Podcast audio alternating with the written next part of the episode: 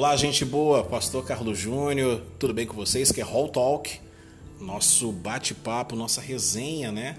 Da, do que aconteceu domingo na nossa comunidade na rua Vasco Coutinho, número 89, na Barra do Jucu.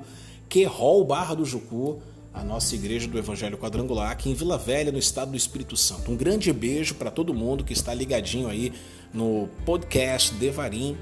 Pessoal, é, dos Estados Unidos, além do Brasil, claro, da Irlanda, Peru, França, Reino Unido, né? Singapura e agora chegando também na Rússia. Essa semana já chegamos com ouvintes na Rússia. Que prazer, é uma alegria poder contar com todos vocês. Bom, vamos falar um pouquinho da resenha. Eu falei ontem, né, sobre a questão da a questão da, da, da maldição Estava falando a respeito da maldição do Velho Testamento, do Novo Testamento, essa questão de maldição hereditária, a maldição corporativista, né?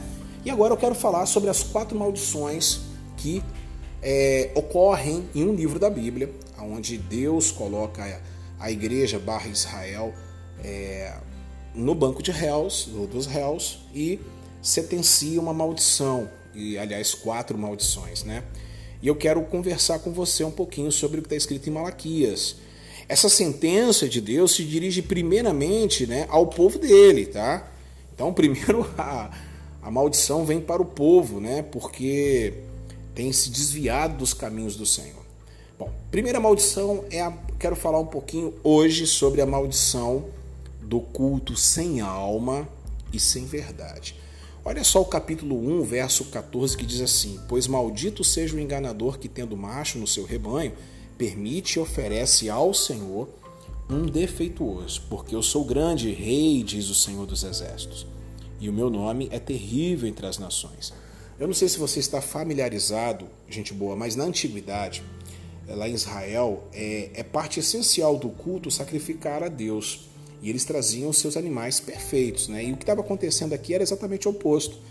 Eles estavam trazendo animais é, é, tortos, né? um sacrifício torto, um sacrifício defeituoso.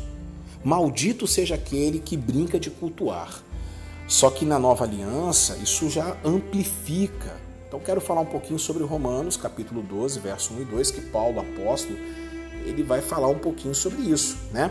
Rogo-vos, pois, irmãos, pela compaixão de Deus, que apresenteis os vossos corpos como em sacrifício vivo, santo e agradável a Deus, que é o vosso culto racional.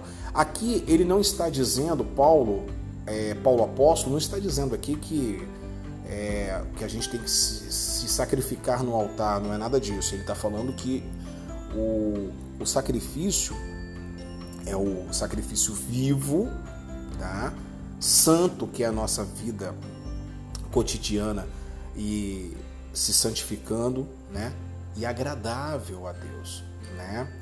Agradável ao Pai, que é o vosso culto racional. É, não sedes conformados com este mundo, mas sedes transformados pela renovação do vosso entendimento, para que vocês possam experimentar qual seja a boa, agradável e perfeita vontade de Deus, que ele continua, né? Dizendo aí no versículo de número 2. É, nos versos 12 e 13 de Malaquias, voltando, diz assim: ó, Profanais a minha casa, o meu culto à mesa do Senhor, quando dizeis a mesa do Senhor é imunda, e o que nela se oferece, isto é, a sua comida, é desprezível. Cara, é. Gente boa, é um negócio complicado. Aqui eu posso então dizer uma conexão com a, a ceia do Senhor. Quando nós estamos vivendo uma maldição do culto sem alma e sem verdade, é, a gente já não traz mais o melhor para Deus, a gente não cultua mais para Deus e a gente chega para Deus é, e chega a falar até no nosso íntimo, né?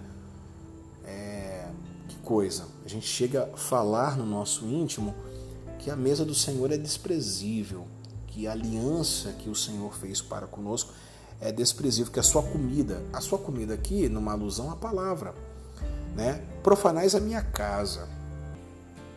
Quantas pessoas que estão vivendo uma vida completamente é, fora do, do padrão cristão. A sua régua tem sido. Uh, a sua régua tem sido a ortodoxia ou a sua doutrina humana e não tem sido o fruto do Espírito, por exemplo.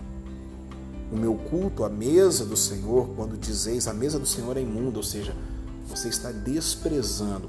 Engraçado que você valoriza tanto as coisas, mas não valoriza, por exemplo, a ceia do Senhor.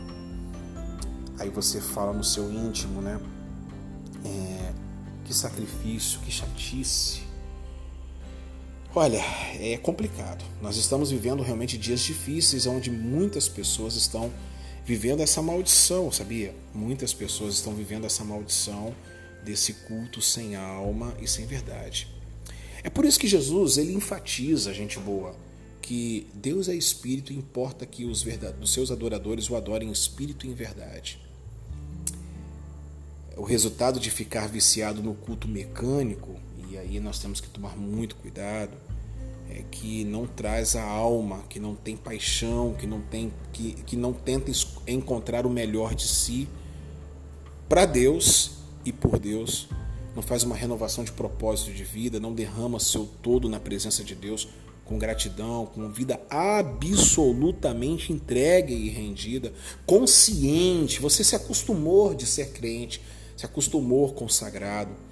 O resultado desse culto mecânico, hipócrita, vazio, programado, que não encontra espontaneidade na vida, no fundo do ser, é que produz uma alma amarga e infeliz.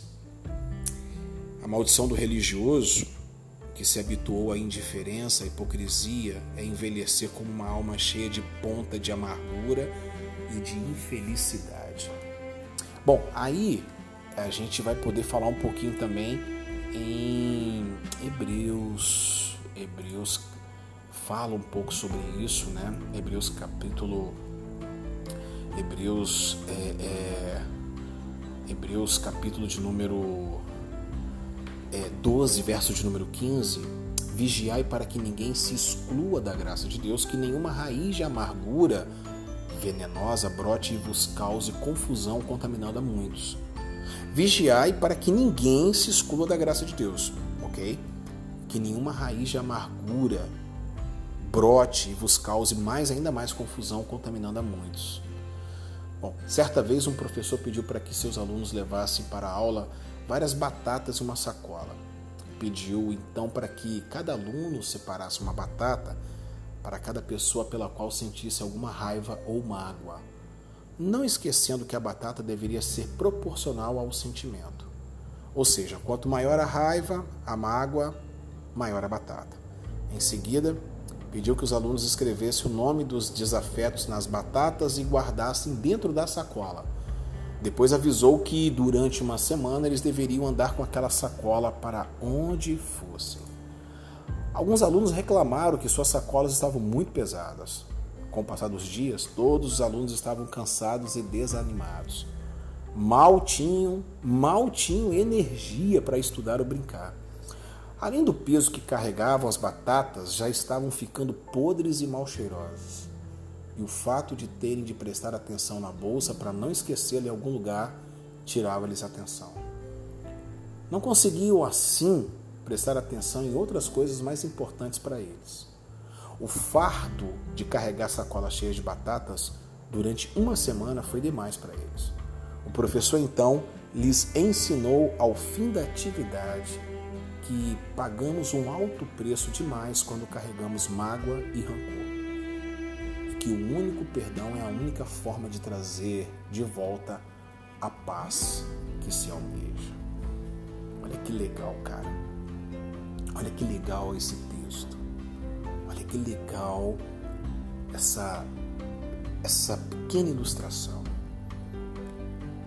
A gente mudar esse quadro de uma vida sem alma e sem verdade, um culto a Deus sem alma e sem verdade, é nesse sentido que eu quero dizer uma coisa. Há milhares de pessoas no Brasil, milhares no Brasil e no mundo, que estão vivendo uma maldição, que estão vivendo dentro de uma igreja, padecendo dessa maldição de uma alma amarga, morta, infeliz pedrada, adoecida, insensível, porque perderam a capacidade de celebrar a Deus fundo do coração. Nesta hora, gente boa, eu desafio você a romper com isso, romper com essa situação e declarar no seu íntimo eu vou mudar a minha vida. Quebrando essa maldição agora, em nome do Senhor Jesus. Gente boa, obrigado pela sua companhia, tá? Hoje a gente falou um pouquinho sobre a primeira maldição do culto sem alma e sem verdade. Amanhã eu prometo que eu vou voltar, tá? No Hall Talk. E é importante a gente dialogar. Se você quiser participar comigo ao vivo, basta você entrar em contato, tá bom? E nos siga nas redes sociais, arroba Querol Barra do Jucu no Instagram, Querol Barra do Jucu no Facebook, Querol Barra do Jucu no YouTube, canal nosso canal no YouTube, Devarim Podcast aqui nas plataformas de streaming, nas plataformas digitais. E também você pode falar conosco através do WhatsApp 27, é o DDD da nossa cidade, do nosso estado. 99285 2603. Não importa onde quer que você esteja, você pode falar conosco através de vários canais. Gente boa, Deus abençoe sua vida, livre-se das maldições e que Deus te abençoe muito. Até amanhã com mais um Hall Talk aqui pelo podcast Devarim. Eu sou Carlos Júnior, eu sou pastor e é muito bom estar com todos vocês. Deus abençoe fique na paz. Tchau, tchau.